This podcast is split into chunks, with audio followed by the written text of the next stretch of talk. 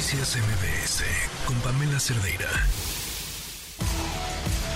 La información alrededor del mundo con Fausto Pretelín. Fausto Pretelín de Samueles y Lavadoras, cuéntanoslo ¿Cómo te va? todo. ¿Cómo te va, Pamela? Muy pues bien. sí, mira, eh, viendo este Via Crucis de Samuel, o esta, mm, esta mala obra de teatro, ¿no? Recuerdo que está pasando algo similar muy cerca de nuestro país, en El Salvador, con el señor Bukele, presidente de El Salvador, que también a partir del 1 de diciembre pidió una licencia. Él se va para contender, para buscar la reelección de la presidencia de Salvador. La, la constitución se lo prohíbe, pero él dijo, bueno, pues yo me voy, dejo a una persona encargada de la, a la presidencia. De mi equipo. De mi equipo, por supuesto, y después regreso ya como presidente. Y bueno, pues como que nadie vio la constitución y se acabó. Para que vean que no, no voy a estar de manera consecutiva. Encontró un hueco en la ley y decidió utilizarlo. Sí, un, hue- un hueco creado por la fantasía. Eh, Sí, Pues suena, sí suena muy este nuevo leonés aquello. Sí, es la misma cara de la, de- es la misma moneda con las dos caras. Eh, ellos dos, yo creo que se eh, tienen ciertos parecidos porque piensan, ¿no? Que las encuestas en el caso de Bukele son como una ley de una ley metaconstitucional, Ujú. es decir, que está por encima de la Constitución, ¿no? Entonces, No sé cómo le vaya a Bukele en las encuestas, pero las de Samuel son de las empresas eh, Patito S.A. que dicen que voy en segundo. Digo, hay que, hay que ver las dos encuestas que ha publicado. sí, sí, sí, por supuesto. Alguna Una de esas casas encuestadoras acababa de nacer ayer, ¿no?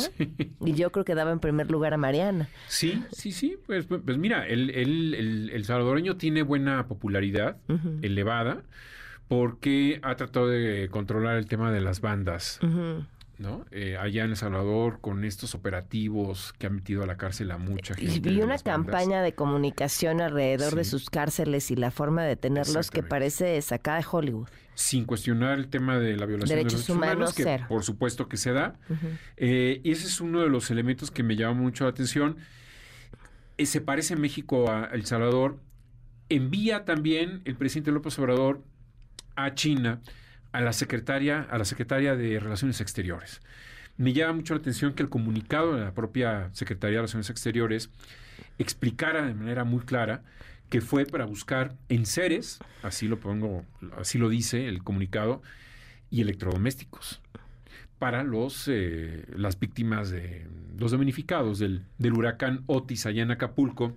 Entonces yo lo que digo es, a ver, si estamos en un gobierno eh, que quiere ahorrar gastos, bajar gastos mucho, pues un tercer funcionario de la, de la Embajada de México en China Podría haber comprado podría comprar, podría comprar en seres.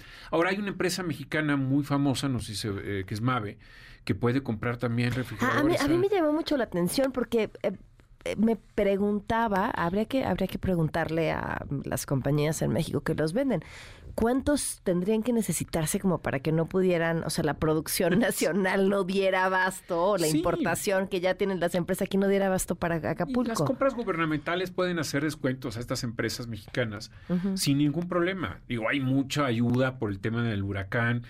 Digo, yo no formo parte de Bueno, esas pero es empresas. que ya lo platicábamos antes, ¿no? Se sabe que las, una de las funciones de la Secretaría de Relaciones Exteriores es la de adquisiciones. sí, sí, sí. Vacunas, pipas, Pipas, y ahora, Ahora los enseres enseres, domésticos. electrodomésticos, licuadoras, lavadoras. Sí, claro. Entonces, pues, eso es una de las eh, también. Habla mucho de lo que es la política exterior o de lo que ha sido la política exterior en México y cómo una persona, pues, eh, distinguida como Alicia Bárcena, que estuvo en la CEPAL durante, durante muchos años, pues pobre, se debe de prestar a hacer ha este papel. El, el- el- el trabajo que hicieron con para lograr eh, que se liberara a una de las víctimas de De me parece que sí. estuvo muy bien. Digo, ahí está el resultado, ¿no? Falta otra, pero Sí, sí, sí. Y, y bueno, pues eh, le dejan también un basurero, ¿no? Eh, el- ella lo recoge. ¿podría esta visita a China tener otra intención? Es la única intención. Al final del comunicado habla de que se van a reunir con muchos funcionarios, etcétera, etcétera, pero en realidad el objetivo principal de su viaje es comprar lavadoras y licuadoras. en seres domésticos. Eh, y se los va a traer en el avión.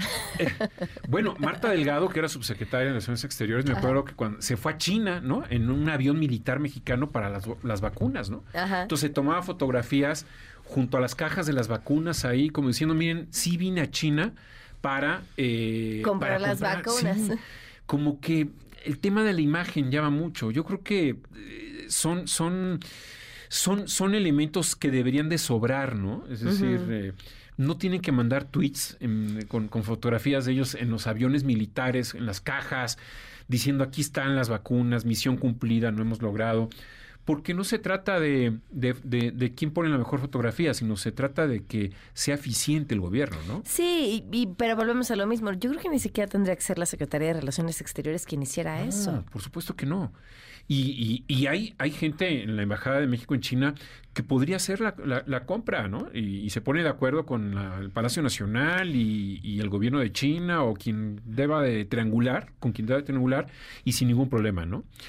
Y también me llama mucho la atención en Ecuador em, que hay un nuevo presidente, Novoa, joven, tiene 36 años, llegó con mucha ilusión, digamos que tomó la estafeta del presidente que se metió en muchos problemas eh, familiares, ¿no?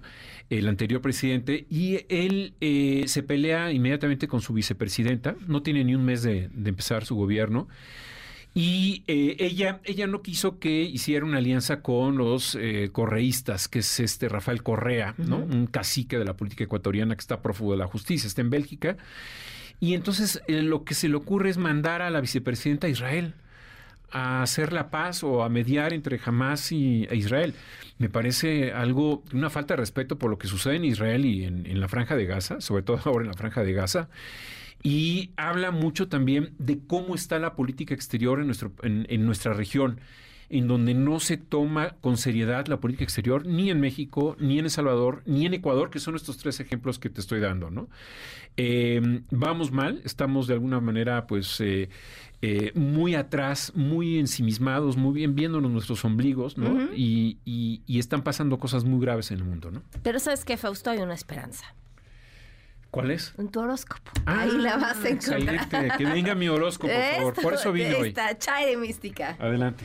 Noticias MBS con Pamela Cerdeira.